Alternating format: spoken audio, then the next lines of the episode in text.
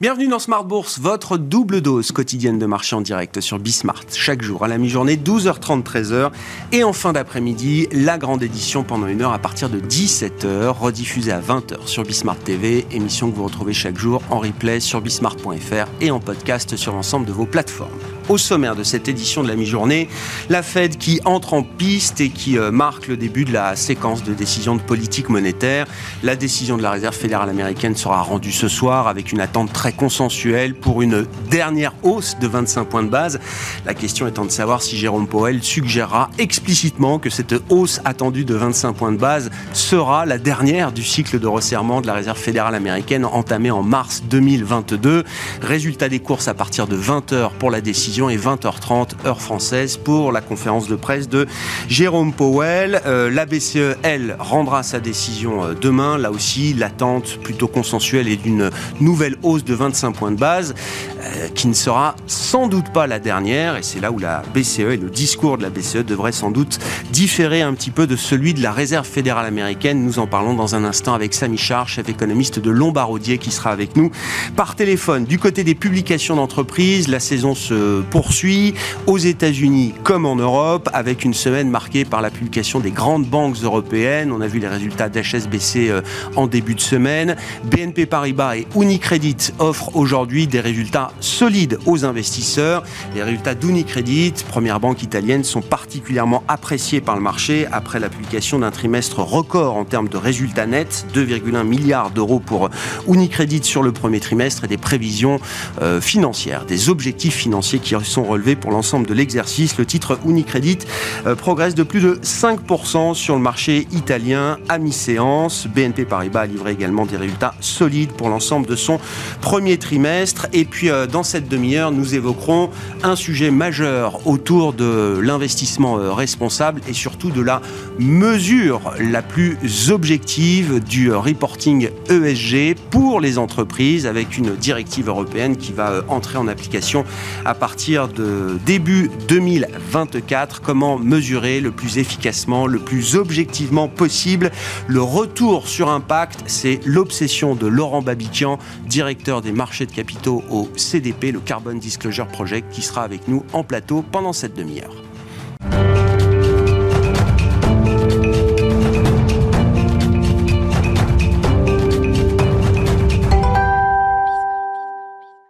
D'abord, la séquence monétaire avec les décisions à suivre de la Fed ce soir et de la Banque Centrale Européenne demain. Samy Char est avec nous en visioconférence pour euh, en discuter, chef économiste de Lombardier. Bonjour et bienvenue euh, Samy. Merci beaucoup d'être euh, avec nous à distance. Prenons les choses dans l'ordre. La décision de la Réserve fédérale américaine attendue ce soir avec, je le disais, une hausse consensuelle de 25 points de base qui sera peut-être la dernière. Est-ce que les dernières données économiques qu'on a pu avoir en provenance de l'économie américaine, et elles ont été nombreuses jusqu'à euh, aujourd'hui encore et des chiffres attendus cet après-midi encore sur le marché du travail américain ou encore pour euh, l'activité dans les services. Est-ce que ces données permettent de valider l'idée d'une dernière hausse de taux de 25 points de base pour la Fed ce soir, euh, Samy? Oui, à partir du moment où même si c'est une des dernières hausses de taux, peut-être que juin viendra en option, je crois que le, le débat, c'est surtout est-ce que la Fed sera en mesure de couper les taux? Plus tard dans l'année Et là, la réponse serait plutôt non. Si on réfléchit au contexte dans lequel euh, se tient ce FOMC, cette réunion de la Réserve fédérale américaine, euh, ce contexte est celui d'une économie qui ralentit, d'un marché de l'emploi qui se détend, d'une croissance salariale qui baisse et d'une inflation euh, qui, en tout cas, a atteint un apogée et revient vers des niveaux plus acceptables. Le problème, c'est que toute cette séquence-là, économie, emploi, inflation, ne se passe pas assez vite pour que la réserve fédérale américaine soit dans une zone de confort. Ce n'est pas le cas. Mais quand on réfléchit à quand même cette séquence qui est engagée, le stress bancaire, eh bien, très certainement que la stratégie à adopter, c'est celle d'une hausse de taux, euh, d'un taux terminal extrêmement proche, mais par contre d'une forme de persistance au niveau actuel, alors que le marché, lui, anticipe quand même des baisses de taux euh, euh, dès, cet été. Et ça, probablement que euh, Jérôme Powell va essayer de repousser un petit peu cette, ce narratif de marché. L'anticipation de baisse de taux de la part de la Fed dans le marché, Samy, est-ce qu'on peut le relier très directement, effectivement, à cet épisode de stress bancaire qui a commencé mi-mars aux États-Unis dans le segment des banques régionales et qui continue d'évoluer avec des euh, retours de stress récurrents. Euh, je crois que le début de la semaine et le week-end dernier l'ont encore euh, montré. On voit encore le secteur des banques régionales sur le marché qui continue d'être attaqué de manière assez agressive aux, États-Unis. Samy, c'est cette anticipation de baisse de taux, elle, j'imagine, elle, elle provient justement de ce, stress bancaire. Quelle va être l'évaluation que Jérôme Powell pourra faire de la situation ce soir? Oui, euh, il n'y a que deux raisons pour que le marché anticipe une baisse de taux. Soit l'inflation baisse beaucoup plus rapidement que ce qu'on a vu ces derniers temps, euh, et ça, ça pourrait valider euh, le fait que la Fed soit dans une position de, couper les taux avant la fin de l'année, hein, une inflation qui, encore une fois, reviendrait vers le mandat plus rapidement que prévu. C'est pas forcément exactement ce qu'on voit, même si l'inflation baisse, elle ne baisse pas assez vite, mais enfin, ça pourrait être un scénario de marché. Et l'autre raison euh, d'anticiper des baisses de taux, c'est effectivement ce stress bancaire qui forcerait la Réserve fédérale américaine à renverser son, son resserrement. Et dans ces cas-là, on ne parlerait pas de baisse de taux de 25 points de base ou de 50 points de base, on parlerait de baisse de taux de 100 points de base ou de 200 points de base. Si vraiment le stress bancaire euh, devient tel qu'il force la Réserve fédérale américaine à couper les taux, euh, c'est clair que c'est pas euh, c'est pas un, demi point qui fera la différence. Il faudra couper les taux beaucoup plus massivement. Donc le, marché est entre ces deux scénarios, une inflation qui baisserait plus rapidement et le stress bancaire, et, ça explique probablement le, pricing de marché. Bon, Jérôme Powell va certainement dire que les autorités sont là et, et que ce qu'elles font sera suffisant pour ramener la confiance et donc que la lutte contre l'inflation reste quelque part euh, le, la priorité, euh, le stress bancaire devrait, euh, devrait s'apaiser petit à petit. Euh, entre la, vitesse de désinflation qui n'est peut-être pas encore euh, suffisante, la question de la stabilité euh, financière, Jérôme Powell va devoir naviguer également avec un, nouvel événement devant nous, qui est celui du plafond de la dette aux États-Unis. Alors, Jérôme Powell n'est pas directement, on va dire, impliqué dans cette question-là, qui est une question politique majeure au sein du Congrès américain et qui revient régulièrement sur le devant de la scène. Néanmoins, la date fixée autour du 1er juin par Janet Yellen est beaucoup plus proche que ce qu'on pouvait euh, imaginer, avec une situation de blocage politique qui ne semble pas vouloir se desserrer tout de suite, en tout cas. Et le marché nous dit que cette fois, la question du plafond de la dette est à prendre plus au sérieux peut-être que les euh, euh, fois précédentes et que le folklore habituel autour de cette question-là, Samy. Comment vous regardez cette, cette situation et qu'est-ce que coûterait un compromis qu'on imagine quand même qui permettrait justement de relever ce plafond de la dette? Oui, c'est vrai. Aujourd'hui, on a vraiment le sentiment que euh, on va avoir une confrontation assez assez dure entre les républicains et les démocrates. Les républicains se sont unis derrière une proposition de loi euh, qui impliquerait des coupes drastiques de dépenses et qui quelque part euh, reviendrait en arrière et remettrait en cause toute la politique et, et toutes les actions qui ont été menées par l'administration Biden hors de, hors de question évidemment euh, pour les démocrates et donc on sent qu'ils sont très loin de, de pouvoir s'entendre. Jérôme Powell va certainement faire euh, ce que font euh, tous les autres acteurs de la politique économique américaine, que ce soit Yellen du côté du Trésor et fiscal ou encore une fois la Fed, il va mettre la pression et il va dire qu'effectivement on n'a pas besoin de ça aujourd'hui, que ce serait très grave effectivement, ce serait très grave si on devait dépasser la date fatidique, hein, la date X, à partir de laquelle euh, le Trésor doit faire des choix dans euh, dans ses euh, dans ses dépenses. et donc très certainement qu'il a un discours bien préparé, tout à fait en ligne avec ce que Janet Yellen a, a, annoncé il y a quelques jours et une façon de mettre un petit peu la pression euh, sur euh, euh, les parlementaires américains parce qu'effectivement on sent les, les républicains très très prêts à, à, à, aller au combat. Et il n'y a pas beaucoup aujourd'hui d'ouverture, de, donc euh, on sent qu'on va, euh, on va arriver très très très proche de cette date fatidique, euh, sans solution. Ce sera probablement un deal de dernière minute, encore une fois un deal qui va comprendre forcément euh, euh, un aspect budgétaire important. Alors là, les républicains demandent euh, entre 4500, 5000 milliards de coupes dans les dépenses budgétaires aux États-Unis sur les dix prochaines années, sans même atteindre ce montant. Le compromis passera forcément sur une, par une contrainte supplémentaire sur la dépense budgétaire américaine, Samy? Oui, le, scénario principal, ça doit être celui-ci. Euh, ils vont essayer de trouver un compromis. Euh, les républicains vont devoir euh, réduire quand même leur proposition de dépenses, mais évidemment que les démocrates vont devoir accepter quand même une, forme de contrainte au, au, niveau fiscal, et tout ça nous amènerait avec la volatilité de marché à un deal un petit peu de dernière minute.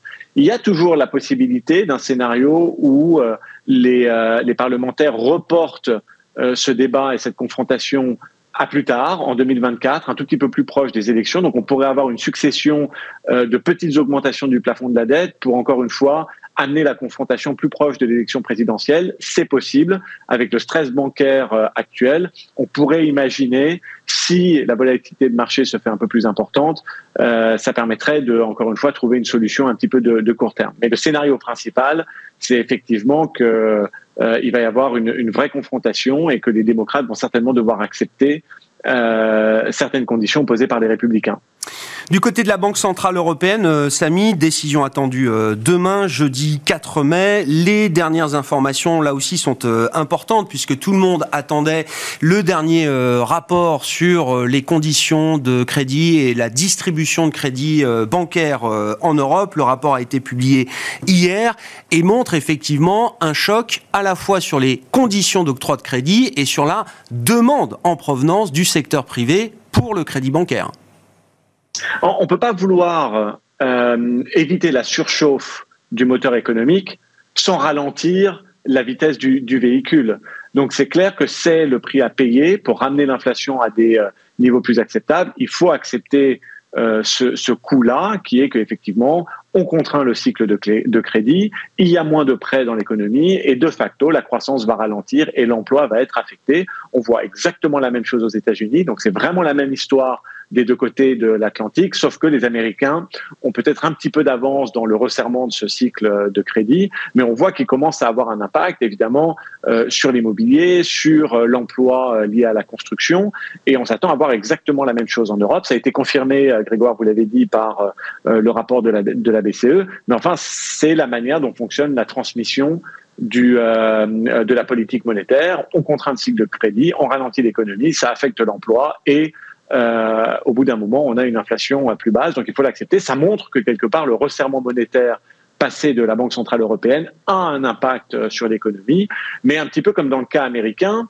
même si l'économie euh, ralentit, l'emploi se détend et, que l'inflation a, a, atteint son apogée et se retourne, tout ça n'arrive pas suffisamment vite pour que la BCE soit dans une position de confort. Elle va donc devoir, là encore, monter les taux et maintenir ces taux à un territoire en territoire restrictif afin que euh, l'économie ralentisse encore plus euh, euh, fortement pour que cette inflation revienne vraiment à des niveaux plus proches du mandat, en tout cas début 2024.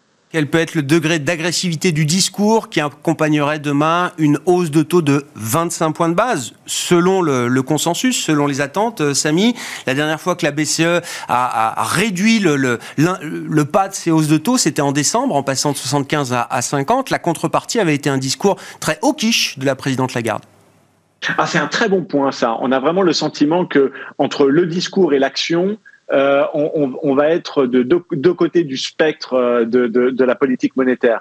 Les actions vont être plus modérées. Euh, on va baisser les taux, on va monter les taux, mais moins euh, qu'effectivement euh, que les dernières hausses. Donc on va passer de 50 points de base de hausse de taux à seulement 0,25%. Et probablement que et la Réserve fédérale américaine et la BCE vont peut-être commencer à parler de l'idée d'une pause. Donc finalement des actions qui montrent une modération. Par contre, je suis tout à fait d'accord, Grégoire, dans le discours, ils vont maintenir un discours assez euh, difficile. Hein, la contrepartie, ce sera ça, un discours assez euh, euh, persistant dans le fait que euh, le pricing de marché pour des baisses de taux euh, est inapproprié. Euh, on n'y est pas encore, l'inflation est toujours trop haute, il faut persister, il faut maintenir ce degré de, politique restrictive. Donc je suis tout à fait d'accord avec cette idée que entre les mots et les actions, on n'aura pas forcément exactement le même, le même sentiment. Résultat des courses dans les prochaines 24 heures. Merci beaucoup Samy. Samy Char qui est avec nous en visioconférence, chef économiste de Lombardier.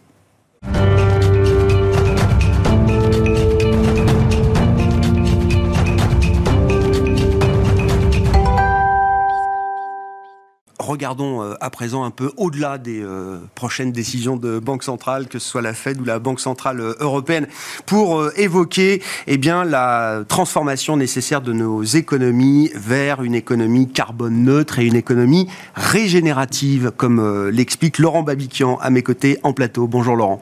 Bonjour. Ravi de vous retrouver. Vous êtes directeur monde des marchés de capitaux du CDP, le Carbon Disclosure Project. On poursuit avec vous une discussion qu'on a déjà entamée il y a quelques années maintenant autour de cette nécessité de transformer euh, notre appareil productif, nos économies et euh, nos modes de pensée euh, également en matière d'investissement. Votre obsession, c'est l'idée du retour sur impact et la question de la mesure objective des éléments qui permettent de mesurer objectivement le retour sur impact d'un investissement ou d'une entreprise, dans le cas euh, présent. Vous êtes venu avec un magnifique euh, triangle, ah. ce que vous appelez le triptyque libérateur. Euh, Laurent, que je vous laisse nous, nous expliquer. Eh bien, écoutez, merci de m'inviter, Grégoire. Donc, oui, je pense que ce triptyque est nécessaire si on est sérieux par rapport à l'objectif de créer les conditions d'une économie régénérative qui comprendrait la neutralité carbone. C'est quelque chose qui est au-dessus de la neutralité carbone. Et euh, donc, c'est un triangle qui a, qui a, trois sommets. Il y a un premier sommet qui est le standard de reporting ESG en double matérialité, dont on va reparler tout à l'heure, et qui va accompagner la directive européenne qui commence au 1er janvier 2024, qui s'appelle la CSRD, qui va concerner à peu près 55 000 sociétés en Europe, mais aussi les filiales des groupes internationaux, les filiales européennes des groupes internationaux. Le deuxième sommet du triangle, c'est le coût des externalités, et notamment les externalités négatives. Je pense par exemple au prix du carbone. Et le troisième sommet du triangle, c'est la comptabilité multicapital, True Cost Accounting en anglais. Euh, et si on a ces trois mm. éléments, je pense qu'on sera capable de calculer l'impact que peut avoir une société ou et ou une institution financière sur la nature et sur la société des hommes et des femmes et de convertir cet impact en numéraire. C'est ce que j'appelle le return on impact. Pour que finalement on soit capable, in fine, de calculer véritablement euh, le rendement d'un investissement en capital en ajoutant au return on equity, c'est l'équation qui est en bas, le return on impact. Voilà. Donc je pense que si on avait euh, ça, on, ça permettrait de, de penser différemment la performance euh, d'un investissement, ça permettrait de penser différemment les valorisations boursières. Je pense que si on avait ça, on aurait des valorisations boursières dont le prix correspondrait beaucoup plus à la valeur de l'entreprise et on n'aurait pas forcément une valorisation, par exemple, j'adore donner cet exemple, de Apple qui vaut 2000, j'ai regardé hier ou avant-hier, 2800 milliards de dollars sur la bourse. Le PIB français en comparaison, c'est 2800 milliards de dollars, 2600 milliards d'euros. Et quand Apple vaut 2800, 2800 milliards de dollars, donc 2,8 trillions de dollars, vaut plus que toutes les sociétés du CAC 40 empilées les unes aux autres. Voilà. Donc ça, c'est juste fou. Et euh, c'est de l'exubérance irrationnelle de marché. Et je pense que si on avait ce triptyque, alors on aurait des prix qui correspondraient beaucoup plus aux valeurs euh, d'entreprise. Le problème, c'est qu'on n'a pas ce triptyque. non, oui, oui, non, mais. D'où cette, cette, conversation continue et permanente euh, avec vous, euh, Laurent. Le point spécifique qui nous intéresse aujourd'hui, c'est la question du standard reporting ESG. E Comment est-ce qu'on va mesurer le plus objectivement possible cette double matérialité, cet impact qu'on a sur le reste du monde et la manière dont le changement climatique les, changements et les transitions environnementales impactent également le business d'une euh, entreprise. Je résume la situation, je vous laisse nous expliquer effectivement quelles sont les, forces en présence aujourd'hui euh, pour avancer vers des standards de reporting ESG. On a d'un côté une organisation européenne qui s'appelle l'EFRAG, qui travaille sur ces sujets depuis euh, longtemps et qui met en place cette directive CSRD qui va s'appliquer aux entreprises européennes à partir du 1er janvier 2024. Et pour l'ensemble du monde, j'allais dire, on a la IFRS Foundation. alors, qui est logée aux États-Unis, mais qui est une, une organisation, une fondation euh, internationale qui travaille comme les FRAG, à la fois sur des normes comptables financières, mais également sur ces euh, projets de reporting ESG extra-financier pour euh, les entreprises euh, qui adhèrent au principe de la fondation IFRS. Qu'est-ce qu'on peut dire des travaux qui sont menés par ces deux organisations et, quel est le rapport de force d'ailleurs qu'on trouve derrière cette question des standards de reporting ESG Donc ça c'est fondamental. Voilà. Donc, donc, en fait, c'est pas les FRAC qui fait la CSRD. La CSRD, c'est quelque chose, c'est une loi, c'est une directive, qui est votée, une directive qui est votée par, le, par la Commission européenne. Mais euh, la CSRD va être basée sur le travail de l'EFRAC pour que les entreprises puissent rapporter et les institutions financières puissent rapporter toutes les données demandées par la CSRD en utilisant un standard de reporting ESG en double matérialité qui s'appelle l'ESRS, European Sustainability Reporting Standard. Donc, comme vous le disiez, il y a deux approches aujourd'hui. Il y a l'approche de matérialité simple qui est portée par euh, l'ISSB, International Sustainability Standard Board, donc, qui est présidé par euh, Emmanuel Faber et qui est logé dans l'IFRS Foundation, qui est effectivement une, euh, une charity américaine enregistrée dans le, dans le Delaware, euh, mais dont les bureaux euh, pour la partie ISSB sont à Francfort et à Montréal. Donc l'IFRS Foundation gère la donnée financière, et ça, ça c'est un succès international. Les normes IFRS, tout le monde connaît. Les normes IFRS, et a créé en 2022 l'ISSB, donc présidé par Emmanuel Faber. Et donc l'IFRS Foundation est comparable à l'EFRAG, puisque l'EFRAG fait aussi le financier et le non financier. Et donc, au mois de juin, là, cette année. Euh, L'ISSB va publier sa norme pour le changement climatique. Et ce qui était prévu, c'est que l'EFRAG devait publier au mois de juin plusieurs normes, pas simplement le changement climatique, mais aussi la biodiversité, la pollution, l'eau et les océans et l'économie circulaire, en plus de la norme climat une approche beaucoup plus globale de ce point de vue-là. Quand vous dites normes, c'est quelles vont être les données et quelle va être la manière euh, dont on va demander aux entreprises de reporter ces données auprès des investisseurs et du public en général. Absolument. Et, il ne faut pas oublier que la CSRD, ça va concerner 55 euh, 000 sociétés et c'est la première fois en, grandeur très très nature euh, que ces données vont être auditées. En France, il y a une partie de ces données qui est auditée, en Espagne aussi, mais là maintenant c'est au niveau européen. Donc on commence à rentrer dans du dur et dans des choses extrêmement euh, sérieuses. Mais c'est tellement sérieux que ça fait euh, peur à beaucoup de gens, et notamment à des entreprises et des institutions financières, en disant que la charge de travail est monumentale. Et donc on commence à entendre maintenant parler qu'au mois de juin, finalement, FRAG ne publieraient que la norme sur le climat. Et décalerait la norme sur la biodiversité, la pollution, l'eau et les océans et l'économie circulaire. Parce qu'il y a un lobby très fort en ce moment en ce sens-là notamment qui vient de la part des Allemands, il faut le dire, du MEDEF allemand, le BDI.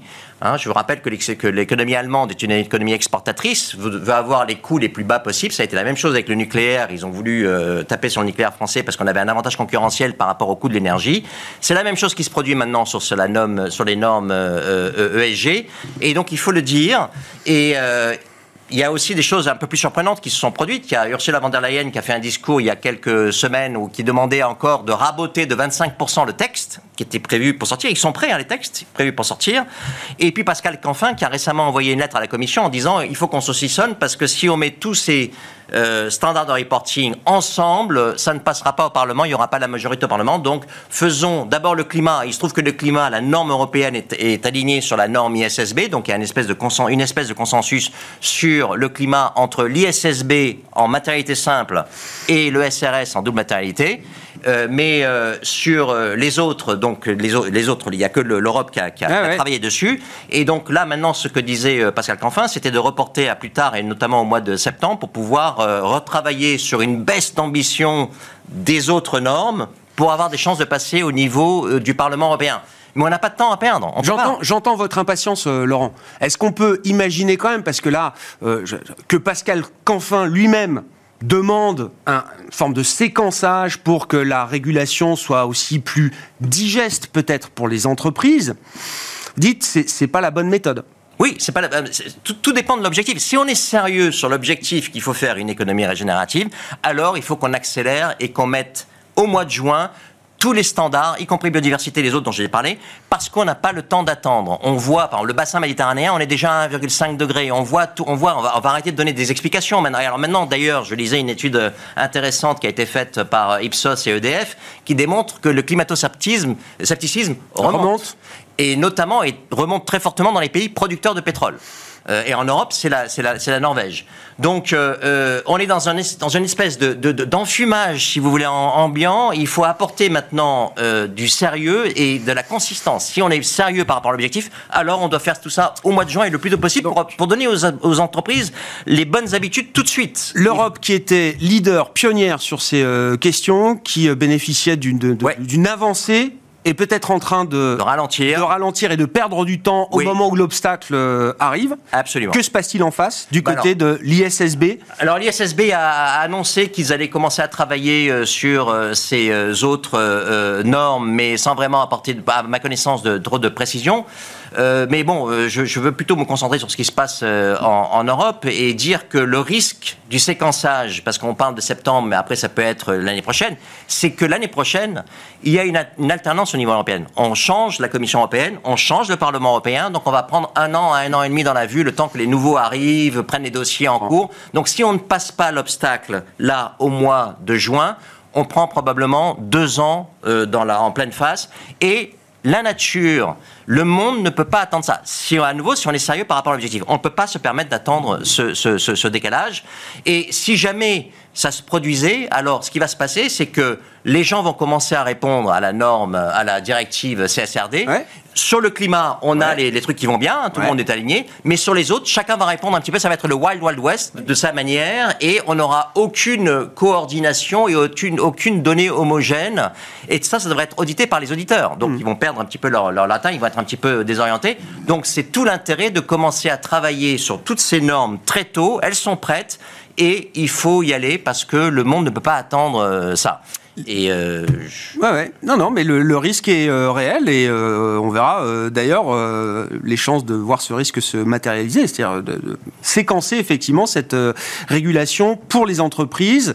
je rappelle qu'on a pour les investisseurs déjà une réglementation qui s'applique, qui est la SFDR, effectivement, qui a connu un peu de flou, un besoin de clarification et là aussi, hein, qui a montré effectivement qu'une réglementation mal ficelée ou trop floue peut perdre un peu les, les investisseurs, en tout cas les, les, les acteurs à qui cette réglementation euh, est censée s'appliquer. Bien sûr, bien sûr. Et, si, je, si je reviens sur le triangle, c'est parce que euh, on ce triangle permettrait de, de, de, de, faire des valorisations boursières beaucoup plus proches de la réalité de la vie des entreprises euh, qu'on a ces lobbies qui tapent en sur le, systématiquement sur le coût des externalités euh, négatives. On n'a pas de taxe carbone. Alors, ça fait 40 ans qu'on en parle.